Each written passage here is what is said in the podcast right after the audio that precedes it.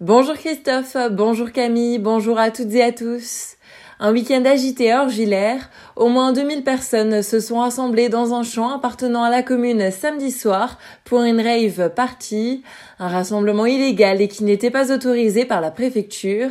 Près de 200 pompiers et gendarmes ont été mobilisés pour assurer tout de même la sécurité de cet événement. Les élus locaux déplorent une perte de fourrage, les prés étant saccagés, aucune récolte ne pourra s'y faire cet été.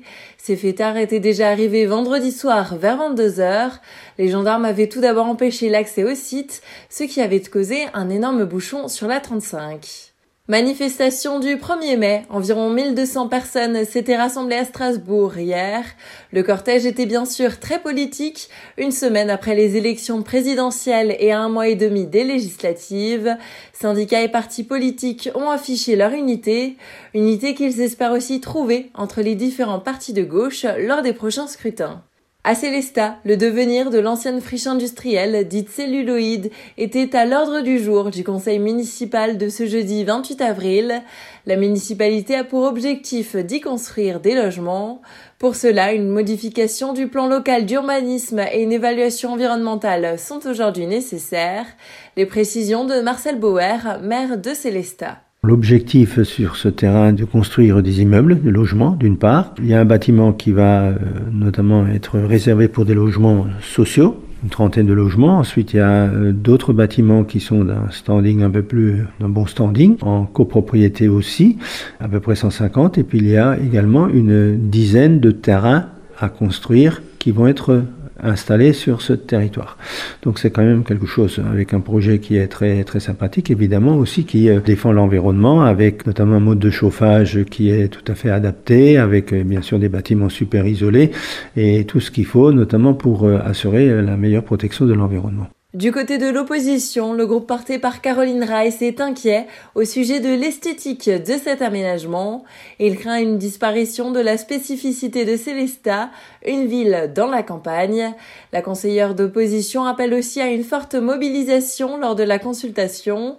Denis Digel a quant à lui rappelé l'opposition de son groupe par rapport à la nature du projet. Pour eux, il aurait été judicieux et naturel de faire un écoquartier sur ce terrain. Retrouvez toutes les informations dans notre article sur notre site azur-fm.com. Un appel à témoins est lancé à Strasbourg. Les forces de l'ordre recherchent des éléments permettant de les éclairer sur les circonstances d'un accident. Ce dernier a eu lieu vendredi soir vers 23h20 sur l'A35 dans le sens nord-sud, 200 mètres avant la maison d'arrêt de l'Elzo.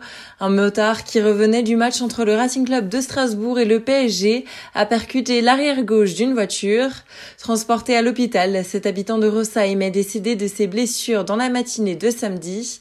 La CRS autoritaire invite toute personne ayant été témoin à prendre contact avec ses services au 03 88 77 72 50. Deux semaines après son enlèvement, toujours pas de nouvelles de Schmutzi, le lapin de Pâques de Colmar, mais de nouvelles pistes ont été trouvées. Le couple à l'origine de ce vol, aperçu sur les caméras de vidéosurveillance, serait originaire de la ville de Fribourg en Allemagne. L'histoire ne s'arrête pas là, car son remplaçant à son tour a failli être dérobé lui aussi dans la nuit de vendredi à samedi, mais un surveillant était heureusement présent pour garder ce lapin. Et un mot de sport pour terminer ce journal avec un très bon week-end pour les clubs alsaciens.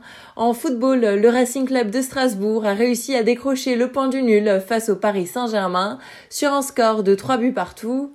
Le SR Colmar a lui fêté son titre et monté en National 2 après sa rencontre avec Amnéville qui s'est soldée par une victoire 4 à 1. Et en handball, le SAHB a battu Besançon vendredi sur un résultat de 36 à 31. Les Célestadiens ont ainsi pu conserver leur quatrième place et postuler à la qualification pour les playoffs. life.